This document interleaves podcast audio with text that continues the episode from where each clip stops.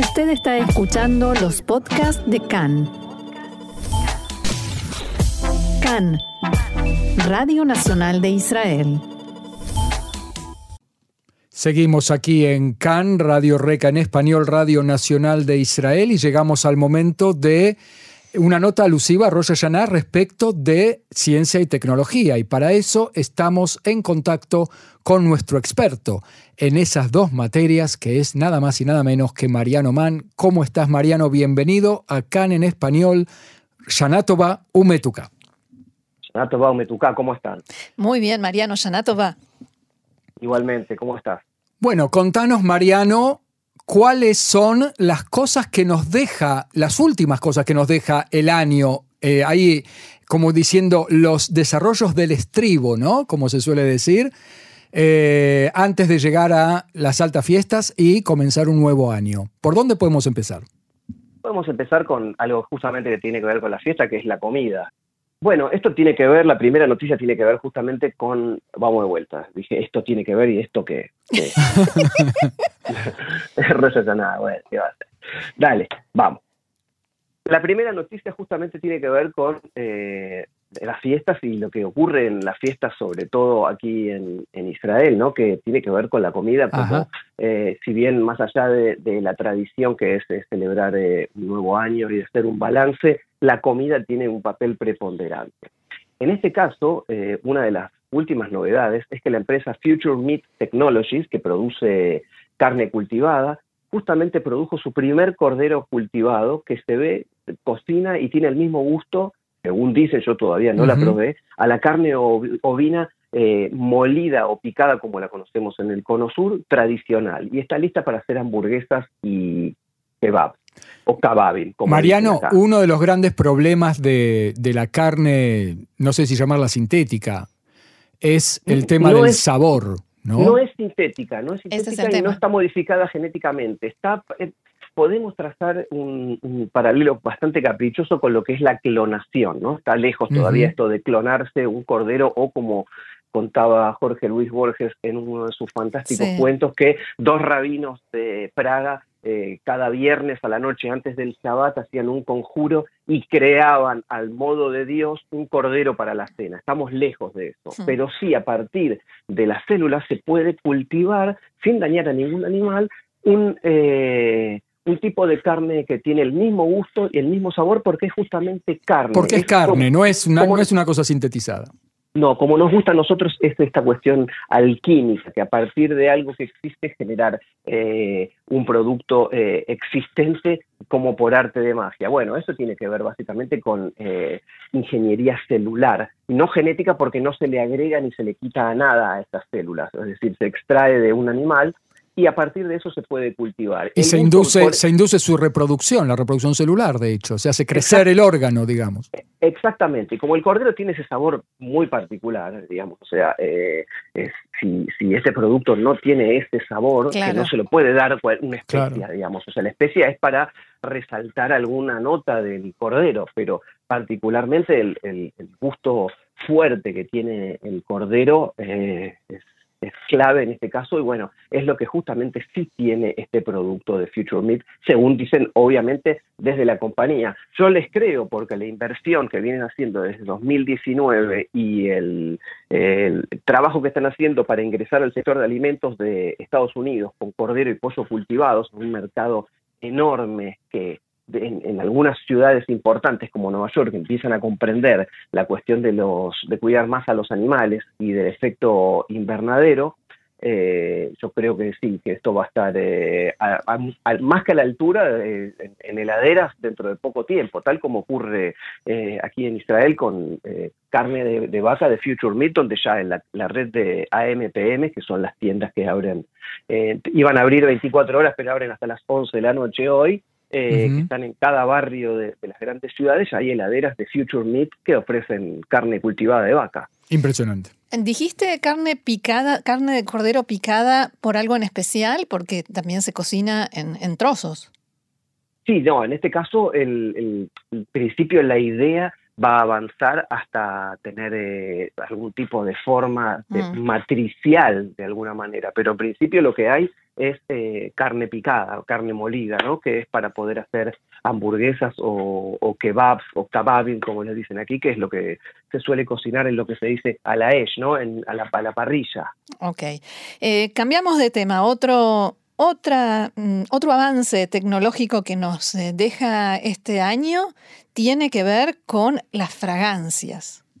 Así es. Bueno, y Israel eh, empieza a tener cierta presencia en este mercado particular. Si ya hablamos de fragancia, la fragancia que, arroja un buen, un buen cordero. De, cordero nos, lleva a, recordar eso, e, ese momento tan particular en donde a muchos le dará las ganas de comer y a otros no tanto, pero los, quizás el sentido del olfato es uno de los que menos importancia han tenido hasta aquí desde el punto de vista de, del marketing. Sí podemos recordar eh, que, se han hecho por ahí pruebas con eh, cuestiones que tienen que ver justamente con la comida o con los cosméticos, pero esto va mucho más allá y una empresa de Israel se está posicionando como líder internacional en la creación de fragancias que generan un bienestar a las personas que, por ejemplo, van a un hotel y huelen una fragancia particular desarrollada para ese hotel. ¿Qué quiere decir? Uno va a un spa en el norte de Israel y eh, los difuminadores de, fragancias, como esos pequeños desodorantes que hay instalados y que de golpe nos asustan porque hacen... y sale, sale ese olor a vainilla terriblemente espantoso. Bueno, en este caso, cada la idea de esta empresa, y lo está consiguiendo a partir de, la industria hotelera y turística israelí, es que cada lugar tenga su olor particular. Si hay algo que los seres humanos no podemos olvidar, eh, es, eh, son los olores. Por más que quisiéramos, nuestra configuración sensorial está armada de tal manera que nosotros podemos percibir hasta una cantidad de millones de miles de millones de colores, pero eh, se agota eso porque el sentido de la vista es más limitado. En el, en el caso de la, del olfato es ilimitado y siempre nos va a acompañar ese olor a la casa de nuestras abuelas, a la, al olor que había en el comedor de la escuela o al olor que sentimos la semana pasada al abordar un avión que nos traía de vuelta. Bueno, en esto eh, se trabaja con equipos de, gente con narices superiores, podemos decir, que le están dando a, los hoteles en principio este tipo de, valor agregado, porque además esto luego se vende. Es de manera evocativa, uno puede tener una fragancia en su casa que le haga recordar esas vacaciones que tuvo en algún lugar. Hoy estamos mm. hablando de Israel, ¿no? Pero la idea es eh, que, esto llegue a todos lados, dice la empresa. De hecho, ya trabaja con mega marcas como Walmart y Zara, es decir, gigantes del retail de todo el mundo. Excelente. Eh, Mariano, eh, el tercer desarrollo tiene que ver con análisis de sangre en fetos dentro de la mamá, que así es, para detectar em, posibles problemas genéticos. Así es, nosotros hablamos, eh, recordás la semana pasada acerca de, detectar tumores eh, y análisis de la biopsia, Sí. Exactamente, bueno, eh, ahora lo, que, lo que propone una empresa israelí es eh, justamente tratar de evitar lo que hoy es la prueba más más eh, tradicional eh, y más efectiva a pesar de, los problemas que trae, que es la miocentesis, que es eh, lo que se hace, la prueba invasiva que se hace en, las madres para poder detectar si hay algún tipo de, digamos, trastorno genético o algún tipo de, y, que Es muy. Exactamente. Lo que ocurre es que la miocentesis eh, se puede hacer después de la semana 18, ah, lo que quiere decir que esto en algunos lugares este, no tiene demasiado sentido porque, por ejemplo, si tomamos el caso de Estados Unidos una vez más, no caprichosamente lo tomo y refiero a Estados Unidos, sino porque es el foco de a donde apuntan las, eh, las empresas. Eh, perdón, no es la semana 18, es la semana 15, eh, en algunos estados de Estados Unidos u otros países a esa altura está prohibido el aborto, es decir, que si sale algún tipo de defecto genético y, la familia decide abortar, eh, tiene que hacer una, mudanza legal a otro estado o a otro país para... O desistir. o desistir y, aceptarlo, por lo cual la idea de este estudio es que esto tenga eh, lo que se dice un evergreen, la posibilidad de hacerse en cualquier momento, eh, una vez que esté desarrollado el feto y no esperar hasta la semana 15, y evitar esta prueba invasiva, ¿no? que además provoca un aborto espontáneo en uno de cada 200 análisis hechos. Es decir, que no, si bien es lo que hay y, de todas las personas que yo conozco, la mayoría nos hemos sometido a esto, en este caso lo que plantea eh, esta, esta, solución, eh, este, un laboratorio de genómica funcional, eh, está basado justamente en sacar sangre y y detectar alrededor del 20% de las anomalías genéticas. Pero ¿cuál es la diferencia entre este análisis de sangre y lo que se hace hasta ahora? Sí, sí.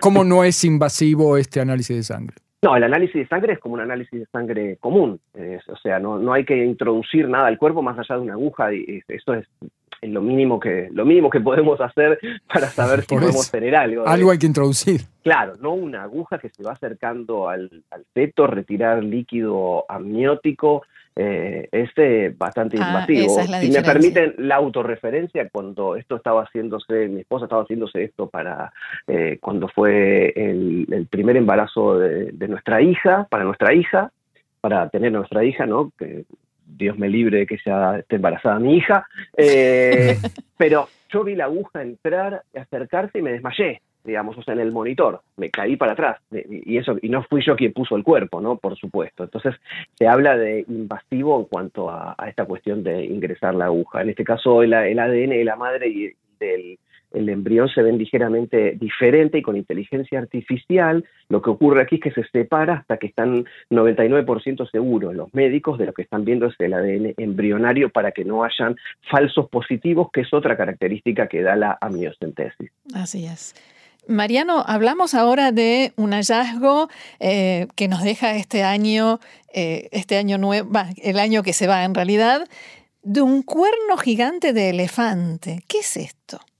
Bueno, sí, eh, este país no deja de sorprender porque donde siempre se pensó esto era un desierto y vinieron los pioneros y lo secaron y lo secaron los pantanos y no había nada. Bueno, aparentemente... ¿Había elefantes? Eh, hace 500.000 años, por lo menos, que es la edad del colmillo de elefante bien conservado que se encontró en el kibutz Rebadim, en el sur del país, eh, habría vagado por aquí elefantes gigantes. Estamos hablando de elefantes mucho más grandes y eh, inadaptados a la, a la, vida moderna, digamos, a la que estamos sometido todo el medio ambiente. ¿El famoso mamut chiquitito?